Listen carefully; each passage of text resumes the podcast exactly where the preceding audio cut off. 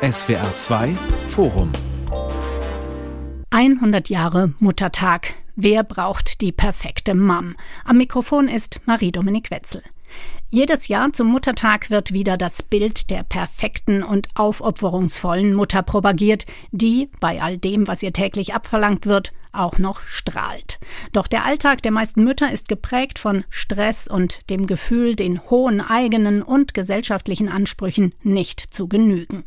Woher kommen diese Ansprüche? Für welches Rollenbild stehen sie? Den anstehenden 100. Muttertag wollen wir nutzen, um über die Situation von Müttern heute zu diskutieren, zu klären, wie man den berüchtigten Mental Load abbauen und Mutterschaft endlich entmystifizieren könnte. Ich begrüße dazu beim SWR2 Forum Paula Irene Villa-Breslawski. Sie leitet das Institut für Soziologie an der Universität München. Petra Gerstkamp, stellvertretende Geschäftsführerin des Deutschen Müttergenesungswerks und die Autorin, Bloggerin und Referentin Laura Fröhlich. Herzlich willkommen in die Runde. Frau Fröhlich, Sie haben drei Kinder. Was erwartet Sie zu Hause am Muttertag? Also ich lebe eigentlich nach dem Motto meiner eigenen Mutter, jeder Tag ist Muttertag, aber ich habe mir tatsächlich ein Frühstück gewünscht. Das heißt, ich möchte am Sonntag keinen Kakao machen und kein Toastbrot toasten. Ich werde verwöhnt. Frau Gerstkamp, das Deutsche Müttergenesungswerk ruft jedes Jahr am Muttertag zum Spenden auf und erinnert damit daran, dass es sehr vielen Müttern eben gar nicht gut geht. Sieht die Blumen- und Parfümbranche Sie am Muttertag als Spielverderberin? Nein, das glaube ich nicht. Ich gehe eher davon aus, dass die Einnahmen in diesem Bereich weitaus höher sind als unsere Spendeneinnahmen rund um den Muttertag. Und natürlich würden wir uns sehr darüber freuen, wenn gerade diese Branche einen Teil ihrer Einnahmen für unsere Arbeit spendet. Gute Idee. Frau Villa, Sie haben mir erzählt, dass Sie jedes Jahr pünktlich zum Muttertag von allen möglichen Medien angefragt werden. Nervt Sie das? Nein, gar nicht. Ich freue mich immer, wenn es Medieninteresse gibt und Interesse an unseren Forschungseinsichten und Expertisen. Und ich finde, dass das Thema Mutterschaft in der Bundesrepublik immer wieder diskutiert wird, gar nicht nur zum Muttertag. Es könnte mehr, es könnte breiter. Aber das Interesse ist generell auch über den Muttertag hinaus schon auch da. Fast jede vierte Mutter in Deutschland ist kurbedürftig. Das steht in einer vom Bundesfamilienministerium in Auftrag gegebenen Studie von 2021. Das habe ich aus Ihrem Jahresbericht des Deutschen Müttergenesungswerks, Frau Gerstkamp. Das ist ja eine erschreckende Zahl. Woran leiden diese Mütter am meisten? Ja, ich gebe Ihnen recht, das ist eine erschreckende Zahl. Und die Mütter, die zu uns in die Kurkliniken kommen, die haben in der Regel über drei Krankheitsindikationen. Hauptsächlich leiden die Mütter an starken Erschöpfungszuständen bis hin zum Burnout. Und das, denke ich, sagt schon viel aus. Sind das denn immer noch Auswirkungen der Corona-Pandemie, wie oft behauptet wird, die ja so wie ein Brennglas gewirkt hat, das ja oft beschrieben wird, also das Ungewicht bei der Arbeitsaufteilung und diese besondere Häufung von eben extremen Belastungen, die da erst so richtig zutage kommen. Was meinen Sie, Frau Willer? Das kann ich in Bezug auf diese Zahlen jetzt gar nicht so präzise sagen, aber ja, die Corona-Pandemie hat bestehende Arbeitslasten und durchaus auch sehr ungleiche und wie ich finde sehr ungerechte auch Arbeits Belastungen und Arbeitsteilung zu Ungunsten der Mütter verschärft. Das ist ziemlich gut bekannt, auch wenn wir dazu in der Wissenschaft noch genauer forschen und man genau hingucken muss. Aber das kann man schon sagen, dass die Corona-Situation, insbesondere in der Kombination von Homeoffice und Homeschooling, die eh bestehenden Stressfaktoren, das eh bestehende Ungleichgewicht nochmal intensiviert hat. Und ich denke, dass das genau das ist, was man jetzt wahrscheinlich an diesen Zahlen auch so sieht, an den Krankheiten und den Erschöpfungen. Frau Fröhlich, Sie kommen durch Ihre Vorträge, Ihre Podcasts und Ihren Blog ja in engen Kontakt mit vielen Müttern. Was hören Sie da? Was belastet Mütter am meisten? Also mir begegnet da eine ganz große mentale Belastung. Und das ist gerade auch dieses sich zuständig fühlen für alles, was auch in der Corona-Pandemie nochmal deutlich wurde, dass auch Frauen zu Hause dann wirklich alles geregelt haben, haben Homeschooling übernommen, parallel dann vielleicht auch noch im Homeoffice gearbeitet. Und dieses Strukturieren des Alltags, an alles zu denken, nichts zu vergessen, immer den Takt anzugeben, alles im Blick zu haben, was in den nächsten Wochen passiert, das macht den Kopf voll und diese Mütter Mütter können oft einfach nicht mehr abschalten. Es ist wie eine Maschine, die auf Dauerstrom läuft und das macht einfach langfristig müde, kaputt und im schlimmsten Fall gibt es da noch einen Burnout. Der Begriff Mental Load, das was Sie eben beschrieben haben, der kam ja vor ein paar Jahren erst auf. Mental Load, also diese mentale Last, diese immerwährende. Sie haben Bücher dazu geschrieben, Sie bloggen dazu, halten Vorträge. Mhm. Vielleicht können Sie es noch mal ein bisschen präzisieren. Was genau versteht man unter Mental Load? Also es ist im Prinzip die Last, an alles denken zu müssen und vor allem auch an alles denken zu müssen, was Fürsorgearbeit betrifft. Also die Haushaltstätigkeiten, Kinderbetreuung, vielleicht auch Versorgung von Angehörigen, alles, was so im familiären Umfeld anfällt. Das nennt man im Prinzip Mental Load, eine Belastung des Kopfes durch sehr viel Fürsorgearbeit, an die gedacht werden muss. Ist es wichtig, dass man nun endlich einen Begriff für dieses Elend gefunden hat, also so im Sinne von Problem benannt, Problem erkannt? Also einerseits sicherlich. Ich glaube, es ist ganz wichtig, dass äh, wir da jetzt so einen griffigen Begriff haben, unter dem sich wahrscheinlich auch immer mehr Menschen etwas vorstellen können, das was gerade beschrieben wurde. Andererseits möchte ich selber das mit dem Elend und dem nur Load ein bisschen relativieren. Ich glaube, es ist generell ganz wichtig, dass wir auch ein Diskurs, eine Redeweise, ein Gespräch gesellschaftlich anfangen stärker zu führen, der auch die Lust sieht und auch den Gewinn und den Sinn und die Freude. Es ist auch etwas, was sehr sinnvoll und sehr erfüllend sein kann. Deswegen würde ich nicht von Elend nur sprechen. Und das sage ich jetzt auch deswegen, weil ich es wichtig finde, wenn wir über diese Themen sprechen, einerseits die Probleme, die Ausbeutung wirklich dieser Arbeit ähm, zu benennen und auch darüber zu sprechen, wie ungleich die gesellschaftlich verteilt ist, aber auch zu sagen, das ist notwendige, das ist wichtige und das ist oft sehr sinnstiftende, glücklich machende und zu einem guten Leben gehörende Arbeit. Das würde ich gerne auch betonen, also nicht nur von Elend sprechen, wenn wir etwa über Mental Load sprechen.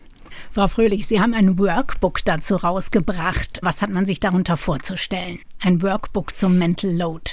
Also bei dem Workbook, das sich an Mütter richtet, geht es zumal auch darum, mal das eigene Mutterbild anzuschauen, das ja oft sehr überfrachtet ist durch die Gesellschaft, durch Social Media und sich mal anzugucken, was bin ich denn für ein Mensch und was bin ich für eine Mutter? Und dann kann ich vielleicht nicht gut basteln und bin auch nicht immer so ganz geduldig. Dafür habe ich ganz andere Stärken, bin lustig und mache was anderes mit den Kindern. Also es geht um Selbstreflexion, um dieses Mutterbild.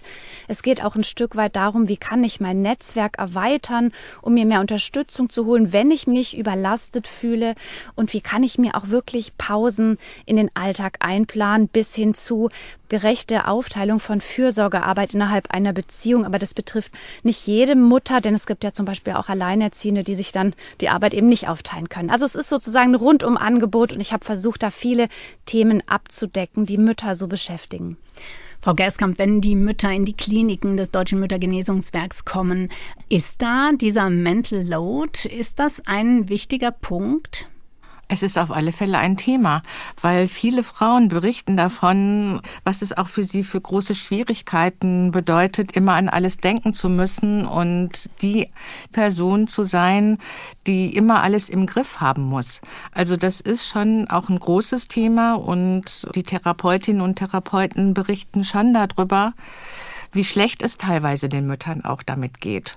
Und da gibt es auch gerade für den Bereich natürlich auch äh, therapeutische Angebote, Gruppengespräche und das macht ja auch mit einem großen Teil aus, dass die Mütter halt eben untereinander auch feststellen können, sie sind nicht alleine. Also der anderen Frau geht es ganz genauso. Auch sie, wie Frau Fröhlich das gerade schon gesagt hat, hat Stärken und Schwächen und es liegt nicht an ihr sondern es ist eigentlich ein gesellschaftliches Problem teilweise auch ja, oder zum absolut. größten Teil. Das ich gerne aufgreifen, ne? ja, weil ähm, ich dachte auch gerade, ja, beispielsweise bei dem Thema Mental Load, ja, wir können Listen machen, das ist alles total wichtig, was auch gerade beschrieben wurde. Und aber wir verfügen ja nicht allein nur individuell darüber, wie wir beispielsweise hm. Mutterschaft oder andere Aufgaben gestalten können. Also also ich glaube, es geht vielen so Müttern, die kennen das, auch wenn es eine Partnerin oder einen Partner gibt, den Vater oder die Frau und so weiter, dass es eigentlich immer nur die Mutter ist, die beispielsweise vom Hort, vom Kindergarten, von der Schule und so weiter adressiert wird. Also mhm. ich kenne das selber, das war so ein Akt und es ist immer dann nicht gelungen. Mhm. Meine Kinder sind nun groß, aber ja, wie schwer oder unmöglich quasi es war, den Einrichtungen zu sagen, nee, ich bin nicht zuständig tagsüber, ruf den Papa an. Das ist genau, wie Frau Gerskamp sagt, es ist auch eine gesellschaftliche Struktur und da reichen auch Selbsthilfe und therapeutische Angebote nicht so unverzichtbar und wichtig die sind. Da müssen sich auch Organisationen, Unternehmen und auch Betreuungs- und Bildungseinrichtungen auch ändern, ja, und das viel breiter fassen. Und welche Rolle käme da oder kommt da den Männern, den Vätern zu? Naja, also ich, wenn ich schnell sagen darf, äh, endlich mal anzuerkennen, dass auch sie Kinder haben und nicht nur ihre Frau. Also ganz schlicht mit allem, was dazugehört. Genauso verbindlich, genauso verlässlich, genauso 24-7 immer im Prinzip zuständig zu sein und auf der Basis mit der Mutter beziehungsweise einem Netzwerk, den Nachbarn, den Großeltern, wer auch immer, der WG, wer auch immer noch in Betreuungskonstellation dazugehört, gemeinsam verbindlich zu gestalten, wie man das dann macht. Aber eben nicht, wie es jetzt immer noch so ist, zu ganz, ganz großen Teilen zu sagen, ich bin zwar Vater, aber ich habe ja im Alltag nichts damit zu tun. Melden, ja sich, so. melden sich bei Ihnen auch Männer, Frau Fröhlich, die zum Beispiel die Idee haben, ihren Frauen oder ihren Partnerinnen etwas Mental Load abzunehmen?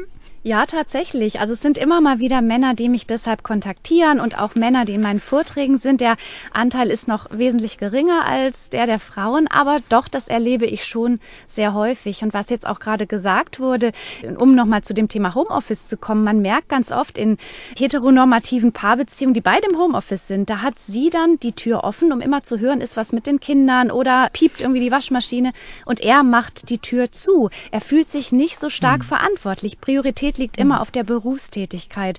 Und das, das ist genau das, was vorher gesagt wurde. Die Männer dürfen jetzt einfach mal diese Verantwortung konkret übernehmen. Und jemand, der einfach den ganzen Tag nicht auf sein Smartphone guckt, weil er einfach nicht damit rechnet, dass da eventuell der Kindergarten anruft, da würde ich mich mal fragen, wieso ist das so und wieso ist das zum Beispiel bei der Mutter der Kinder ganz anders? Ja, der genau. Begriff, die Idee des Unterstützens sagt ja immer schon alles. Wir hören das immer wieder, Sie ja. haben es auch gerade gesagt.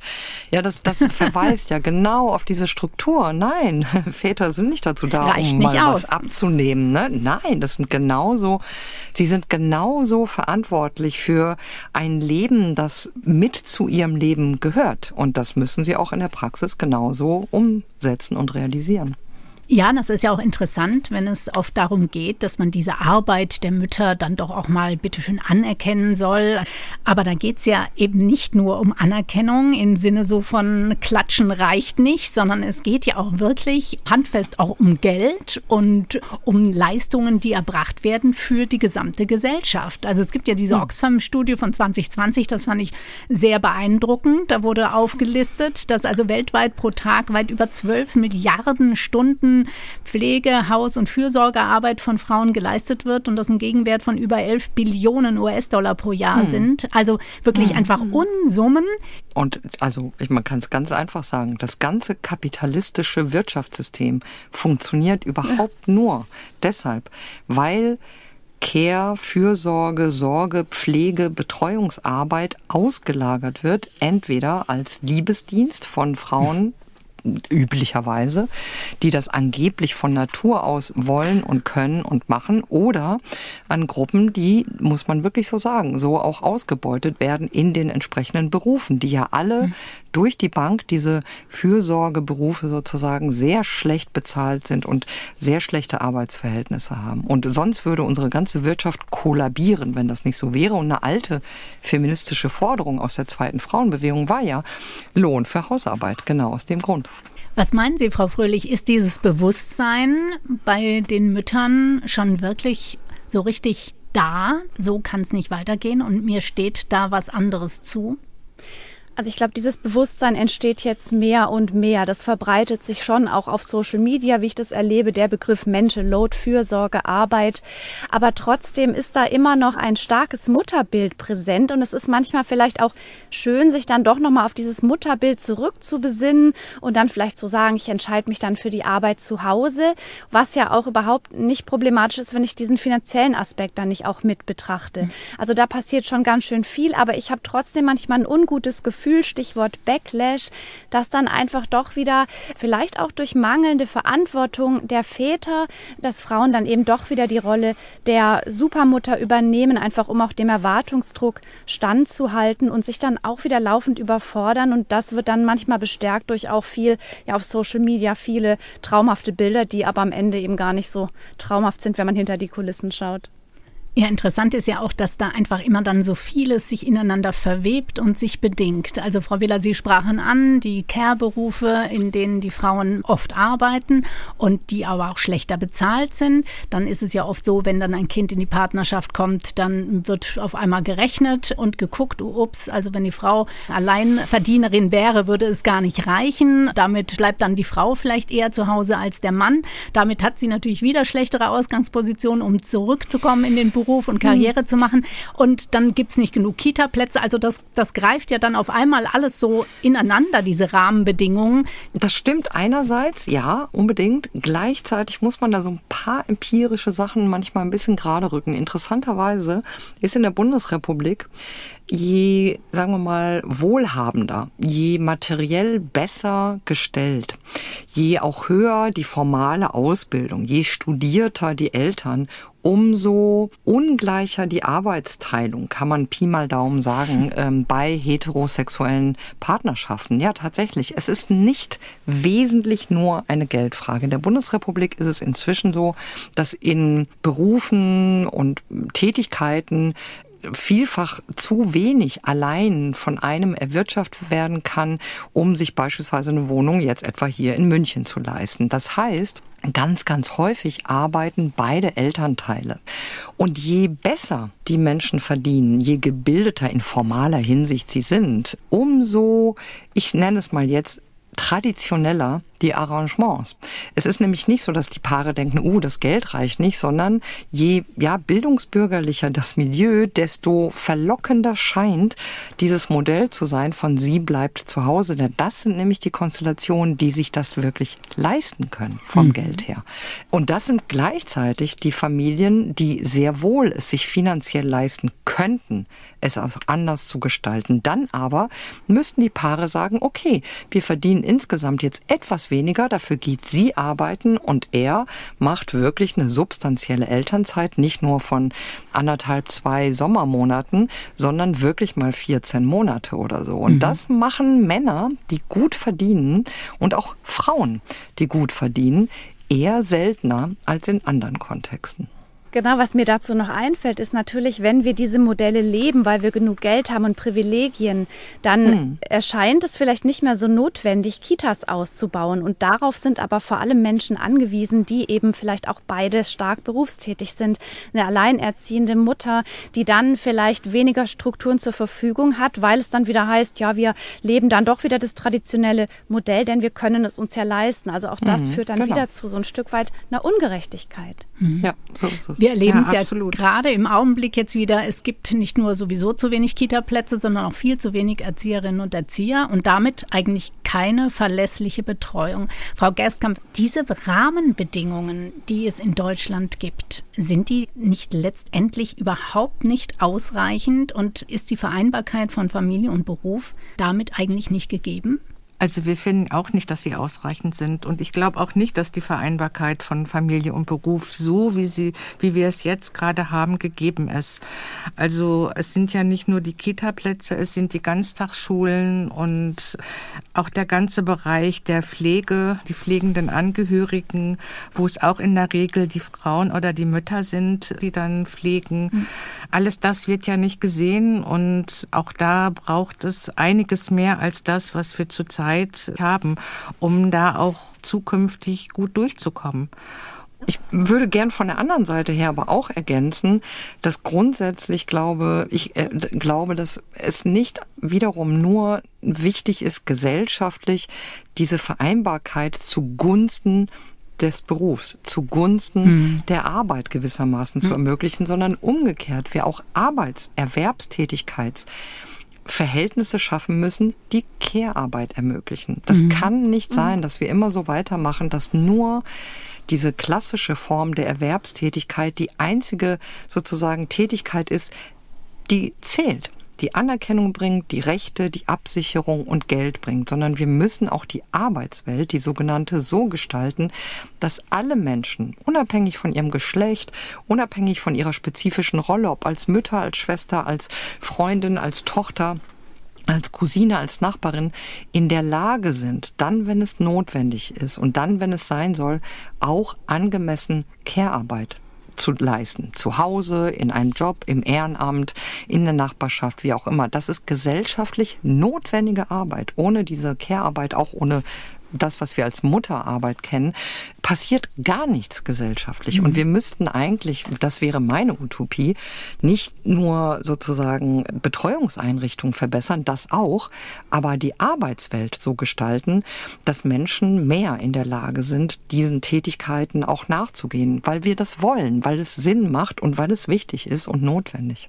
Das finde ich auch immer erstaunlich, dass politisch dann oft formuliert wird, dass es so das Ziel ist, mehr Mütter in Vollzeit zu bekommen. Mhm. Also als wäre ja. das sozusagen äh, die Lösung des Problems. Ich meine, zu Hause bleibt es, dann alles ja liegen. Auch naja, es ist ja vordergründig auch ein tatsächlich richtiges und wichtiges Anliegen, das weil, wie wir wissen, ist, ohne ja. Vollzeit keine Rente, keine Absicherung, keine mhm. Arbeitslosenversicherung, keine Miete, keine Unabhängigkeit. Das stimmt. Aber wenn wir gesellschaftlich generell mal anders verteilen, dann finde ich, steht allen Menschen auch was anderes zu, nämlich nicht nur Erwerbsarbeit.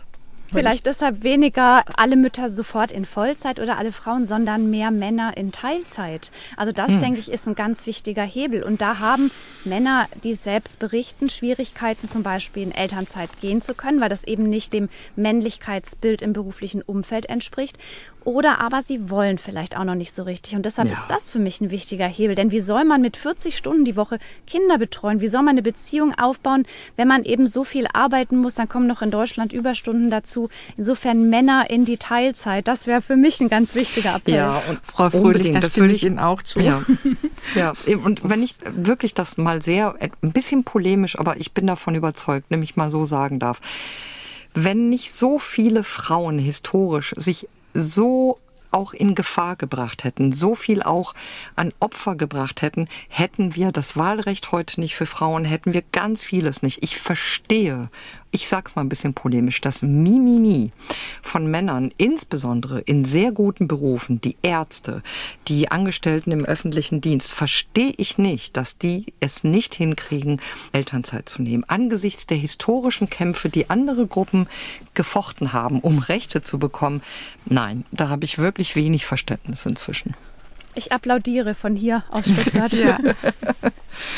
Frau Die Frage ist ja auch, äh, möchten Sie überhaupt in die Elternzeit? Das ist ja nochmal eine andere Frage. Mhm. Aber ich denke auch, dass sich was gerade auch in der Arbeitswelt ändern muss, weil wir haben auch Väter in den Kurkliniken. Wir bieten ja auch Vater-Kind- und Vätermaßnahmen an. Und wir hören schon von, von vielen Vätern auch, dass es für die noch mal etwas schwieriger ist, gerade so eine Vater-Kind-Kur zu bekommen. Nicht mhm. nur von den Krankenkassen, auch von den, ja, vom Arbeitgeber oder von den Arbeitgeberinnen. Aber ein ganz wichtiger Punkt, den Sie angesprochen haben, Frau Willer, eben die Frage, ähm, ob Väter das überhaupt wollen. Also es kam ja letztes Jahr gerade der Bericht raus, wo es um das Elterngeld ging, so eine Zwischenbilanz. Und da ist zwar der Anteil der Männer, die diese zwei Monate Elternzeit nehmen, damit dann endgültig diese 14 ausgezahlt werden. Das nehmen zwar inzwischen 43 Prozent laut der Studie des Bundesinstituts für Bevölkerungsforschung, aber nur jeder Zehnte beantragt noch weitere Monate. Und die meisten Männer, die diese zwei Monate nehmen, nehmen sie zeitgleich mit ihren Frauen. Zwei Dinge kurz vielleicht aus der Forschung dazu. Zum einen, wir wissen seit Jahrzehnten in Deutschland zumindest, in West wie in Ostdeutschland mit leichten Unterschieden, aber insgesamt, dass wenn man Männer fragt, Wie stellst du dir Vaterschaft zukünftig vor? Wie willst du es machen? Oder jetzt, wenn du gerade Vater geworden bist, sagen sie in ganz großer Mehrheit, ich will aktiver Vater sein, ich will das alles mitkriegen, ich will nicht so ein distanzierter, strenger, abwesender Vater sein, wie meiner es war und so weiter. Und sie tun es aber nicht. Also in der Praxis sieht das ganz, ganz anders aus. Also das hat mal Ulrich Beck so schön auf den Begriff gebracht, rhetorische Modernisierung bei gleichzeitiger Verhaltensstarre. Das wissen wir schon sehr, sehr lange. Das ist nicht jetzt, also immer wieder jede neue Kohorte sagt, oh, jetzt wird's anders und jetzt die jungen Männer, die machen das anders und leider empirisch ist es nicht so. Sie hören das SWR2 Forum 100 Jahre Muttertag. Wer braucht die perfekte Mom? Wir haben es schon ein paar Mal anklingen lassen. Es geht auch um tradierte Vorstellungen von Mutterschaft. Es geht um Ideale und da gibt es ja immer noch diesen Mythos der unbedingten Mutterliebe und dieses angeborenen Mutterinstinkts, weswegen die Frau sozusagen naturgegebenermaßen für diese Familienarbeit geradezu prädestiniert ist. Das gucken wir vielleicht ein bisschen in die Geschichte, woher diese Vorstellung kommt. Da gibt es ja das wegweisende Buch dazu von der französischen Philosophin und Feministin Elisabeth Badinter und sie beschreibt in ihrem Bestseller L'amour en plus, der 1980 rauskam, dass diese angeborene, bedingungslose Mutterliebe eben ein Mythos ist, der sich erst mit der Aufklärung entwickelt hat. Welche Bedeutung hat dieses Buch für den Blick auf Mütter gehabt, Frau Villar? Das, was Badanter dort beschreibt, das gibt es in verschiedenen Büchern, in verschiedenen Kontexten. Die deutschsprachige, vor allem frühe Frauenforschung, die Geschichtswissenschaft hat dazu auch viel gearbeitet. Autorinnen wie Karin Hausen, Barbara Thun und viele weitere haben von der Entstehung der Hausfrau und Mutter gesprochen als historischen Prozess. Simone de Beauvoir schreibt interessanterweise auch darüber. Also das ist schon lange, sagen wir mal, ein Thema und wird schon lange diskutiert, genau das nämlich dass Mutterschaft in der Weise, wie wir sie beispielsweise in Westeuropa und auch in Deutschland kennen, ja, eine historische, wenn man so will, Konstruktion ist die sehr real ist, die auch sehr authentisch gefühlt wird. Nicht, dass ich missverstanden werde. Ja, es geht gar nicht um Hirngespinst, es geht aber um gesellschaftlich bedingte, genau, Gefühle. Und ich selber würde angesichts meiner Kenntnis des Forschungsstands sagen, wahrscheinlich sind alle Menschen völlig unabhängig von ihrer Geschlechtlichkeit schon ausgestattet mit so einem Instinkt, mit so einem Bedürfnis, auch mit einer Fähigkeit, sich um andere zu kümmern. Das gehört zu unserer, ja, Natur dazu. Nur, wie sich das realisiert, trainiert, wer das trainiert, bei wem das gesehen, bei wem das eher weggemacht wird, wer dafür belohnt wird, wer dafür eher bestraft wird. Das ist gesellschaftlich sehr spezifisch. Das wissen wir auch aus vielen Quellen. Aber es ist weder völlig künstlich, dieses Bedürfnis und auch diese Fähigkeit und dieser Instinkt, sich zu kümmern, noch ist das rein weiblich. Das ist schon etwas, was, so würde ich den Forschungsstand zusammenfassen, dass das angeblich nur sozusagen Mütter können und nur aus der Gebärmutter oder so kommt.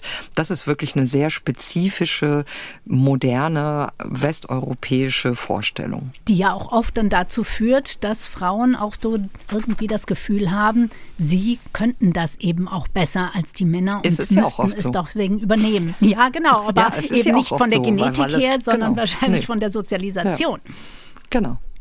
Frau. Fröhlich, wie, wie ist das? Ist das was, was Frauen oft noch umtreibt, dass sie denken, ja, also ich als Mutter, mir ist das doch angeboren und deswegen bin ich dafür auch besser ausgerüstet und sollte diese Arbeit auch mehr übernehmen? Ja, das ist wirklich krass, wie sehr stark dieser Glaube auch noch vorhanden ist.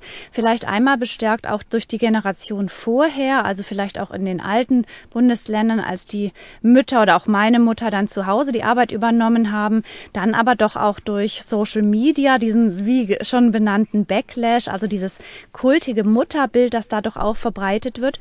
Und letztendlich ganz praktisch, wenn das Kind keine Bleistift in der Schule dabei hat, dann wird gefragt, hat deine Mama keine Einkünfte? Eingekauft. Die Kinderärztin fragt, kann sich das Kind gut von der Mutter trennen? Also Frauen wird auch jeden Tag durch kleine einzelne Kommentare immer wieder so äh, ja mitgeteilt, du bist zuständig. Und dann fühlen die sich auch zuständig und werden immer besser im sich kümmern, weil sie einfach ja das jeden Tag machen und das Gefühl haben, wenn ich es nicht mache, also dieses Schuldgefühl ist bei Müttern ganz groß, weil sie dann denken, oh je, ich habe mich nicht genug gekümmert, mein Kind hatte keinen Bleistift, ich schäme mich. Mhm, das kann kann ich auch nur so bestätigen, weil wir haben ja auch Beratungsstellen, wo äh, Mütter hinkommen und die Beraterinnen berichten, dass viele Frauen sagen, nicht ich brauche eine Kur, ich bin krank, sondern ganz oft gesagt wird, das Kind ist krank. Ich muss gucken, irgendwie so, dass es dem Kind besser geht. Mir geht's auch nicht so gut, aber und sich dann ganz automatisch so in den Hintergrund stellen. Wie kann man sich das erklären, dass solche tradierten Bilder eigentlich immer noch so stark sind?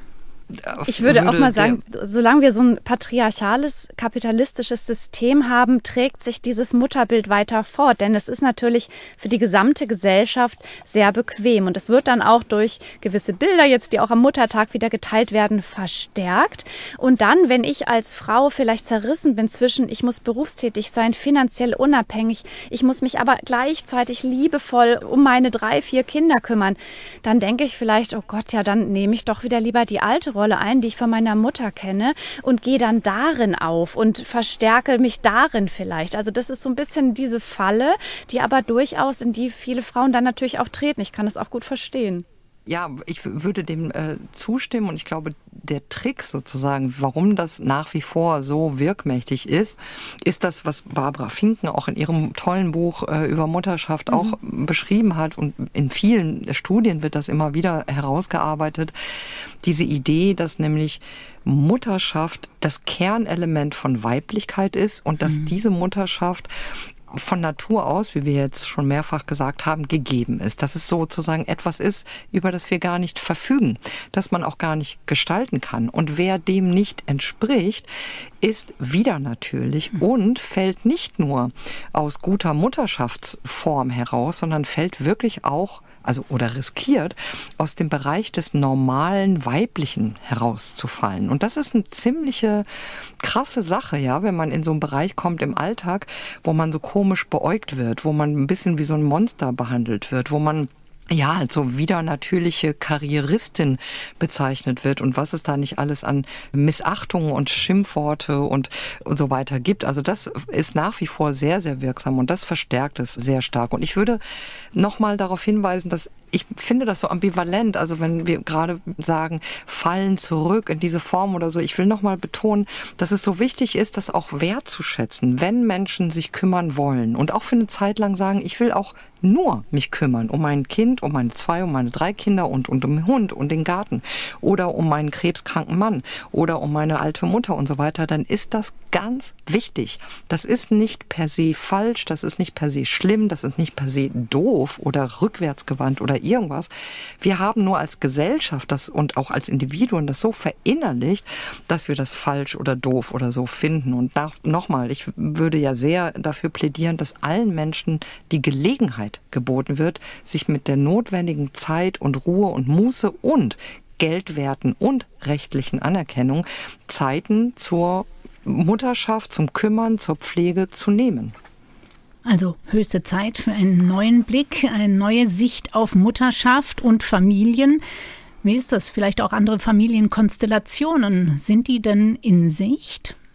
Also aus der Forschung sehr wenig, sehr viel weniger als die meisten denken. Wir haben ja so die Idee, alles Mögliche und alle möglichen machen Familien und es gibt Patchwork und es gibt äh, Regenbogen und es gibt Single und es gibt alles Mögliche. Gibt es auch, aber nach wie vor wachsen Kinder beispielsweise zwischen 0 und 16 oder 0 und 18 Jahren in der Bundesrepublik zu zwei Dritteln wachsen sie bei heterosexuellen Verheirateten als leibliche Kinder auf, also ganz ja, traditionell würden manche sagen, das finden manche ganz eine ganz schlimme Zahl, manche finden es eine tolle Zahl, egal wie man es bewertet.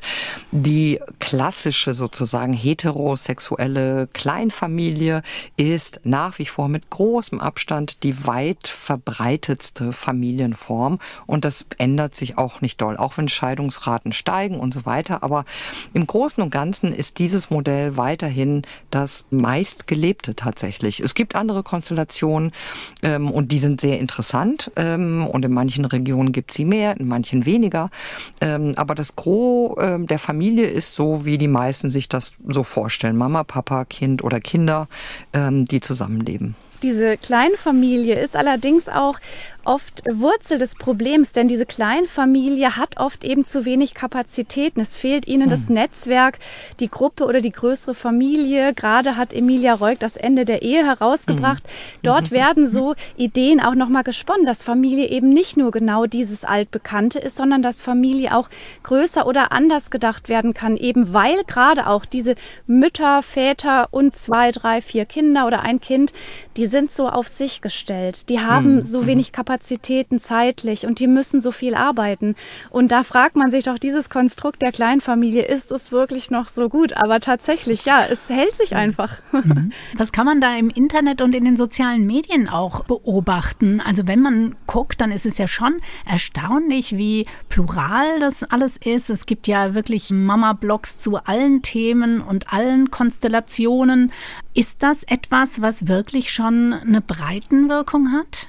Also ich finde selber sehr interessant tatsächlich, nicht nur auf Social Media, sondern auch in Serien, im Vorabendfernsehen, auf Netflix, aber wirklich auch zur Primetime, irgendwelche Romanzen, Filme, Viertel nach acht ARD, im Tatort, gibt es immer mehr Verschiedenheit in Bezug auf Wohnform, auf Lebensform, auf Familienform. Und das finde ich großartig. Es gibt äh, alleinerziehende Väter und so und dass das alles dazugehört. Und es wird auch, das finde ich auch sehr wichtig, wir reden mehr über Gewalt in Familien, also nicht nur so ein hyperromantisches Bild von tollen Familien, sondern die ganze Wirklichkeit in allen Nuancen von Familie. Und ich finde, dass es in den Medien im Moment zumindest viel Vielfalt gibt. Kann noch mehr, wie ich persönlich finde, aber erstmal ist das ziemlich cool. Die Medien haben eine Menge im Angebot und ich glaube Social Media besonders noch mal mehr, weil es eben viel mehr Menschen gibt, die dort ihre Lebensweisen, ihre Erfahrungen, ihre Wünsche zeigen und ich glaube, das ist ziemlich gut. Ich mache die gleiche Feststellung, dass über alle möglichen Familienformen gesprochen wird, dass viel über Feminismus und Gleichberechtigung gesprochen wird. Trotzdem gibt es noch die alten Bilder, die vielleicht auch gar nicht so schlimm sind, die deshalb nur unter Druck setzen, weil diese Algorithmen sind ja ganz schön gemein. Wenn die merken, ich finde Rezepte gut und ich finde Mutterschaft gut, dann spülen die mir immer mehr in den Feed. Und dann kommen doch auch wieder diese Kanäle, ja, die, die sozusagen auch suggerieren, du kannst den tollen Kuchen backen, deine Kinder können immer schick aussehen und vor allem du siehst dabei immer schick aus und die Küche ist aufgeräumt. Und, und das sexy, ist so ein bisschen sexy. eine gefährliche, genau, so eine gefährliche Variante, die eben auf TikTok oder Instagram Instagram, also wenn dieser Algorithmus merkt, sowas gefällt dir, dann wird man damit bombardiert und hat das Gefühl, es gibt nichts anderes mehr. Deshalb gibt es diese Bubbles, aber trotzdem, wenn man sich interessiert für verschiedene Modelle, da gibt es ganz viel und ganz tolle hm. Inhalte auch. Aber wenn man sich mal da durchklickt, ist es schon erstaunlich, wie oft dann eben diese Bilder reproduziert werden, dieser Mutter, die das perfekt dekorierte Heim hat und nebenher noch tolle Strickanleitungen äh, postet und ihren neuesten Mandarinen-Ricotta-Kuchen. Also diese Scheinwelt, dass das alles so nebenher läuft, die scheint mir da doch sehr präsent zu sein und setzt wahrscheinlich viele Mütter doch auch noch mal unter Druck. Oder was meinen Sie, Frau Gerstkamp? Ich finde schon, dass die Mütter dadurch ziemlich unter Druck gesetzt werden oder sich auch einfach unter Druck setzen lassen, weil sie dann vielleicht nicht ganz so viel von dieser Vielfältigkeit mitbekommen, die Frau Wille, von der Frau Willer vorhin gesprochen hat. Ich finde das auch gut, dass es sie gibt, aber ich denke schon, dass sie nicht in den meisten Familien auch so ankommt. Hm. Und da es ganz häufig so ist, gerade auch bei den Frauen, die halt eben durch diese Überbelastung dann erkranken und zu uns in die Kliniken kommen, da ist es schon auch ein großes Thema zu gucken, muss ich immer allem genügen? Muss ich dem Frauenbild, was ich da sehe und gerade jetzt durch Social Media auch immer vorgespielt bekommen, muss ich dem nachgeben?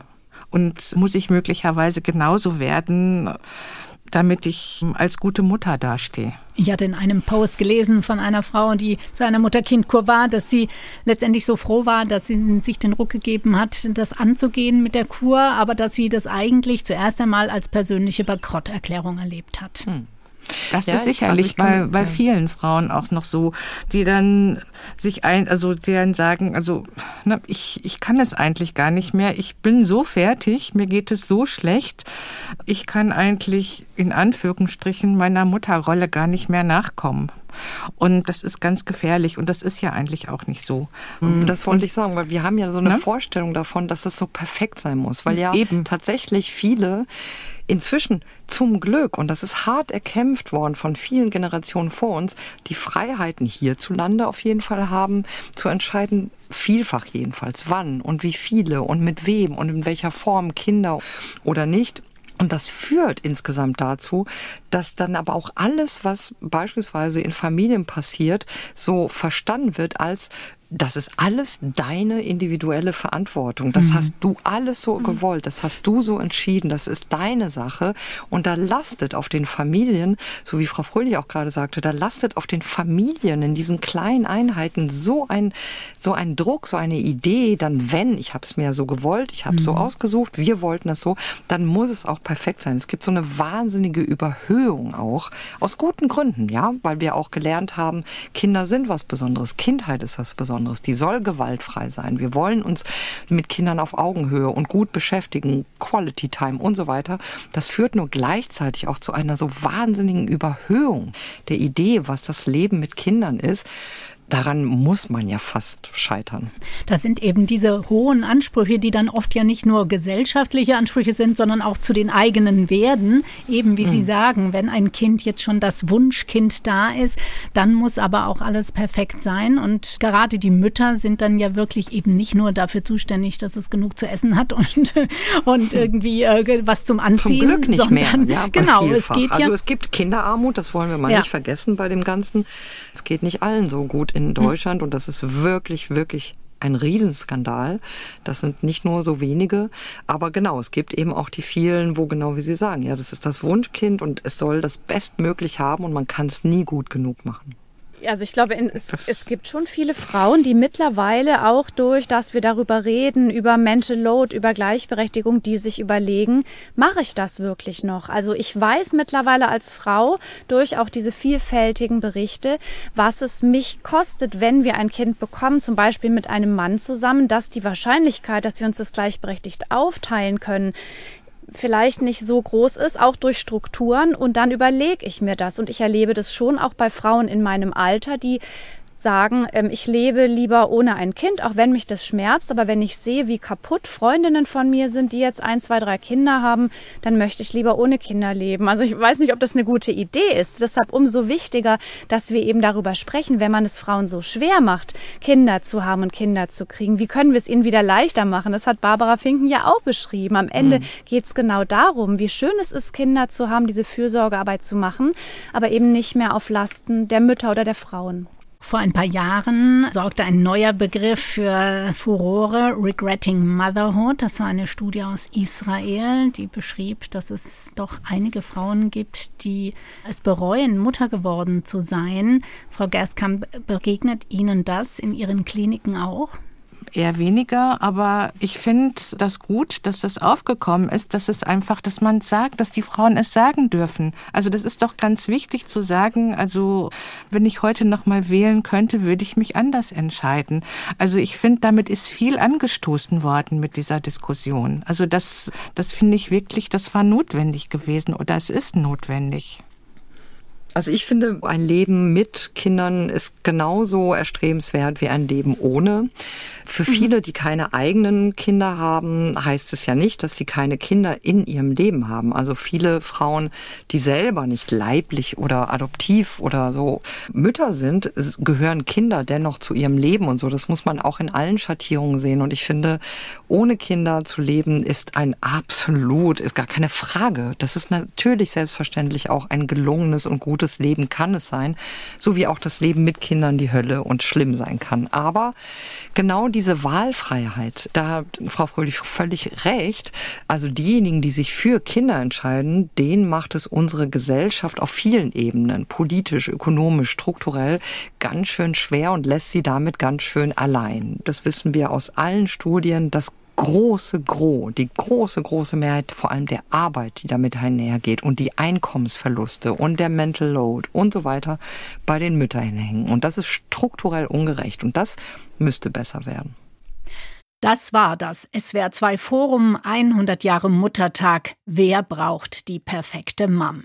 Es diskutierten Laura Fröhlich, Autorin, Bloggerin und Referentin aus Remseck, Petra Gerstkamp, stellvertretende Geschäftsführerin des Deutschen Müttergenesungswerks und die Soziologin Paula Irene Villa-Braslawski von der Universität München. Vielen Dank in die Runde und vielen Dank fürs Zuhören. Am Mikrofon verabschiedet sich Marie-Dominik Wetzel.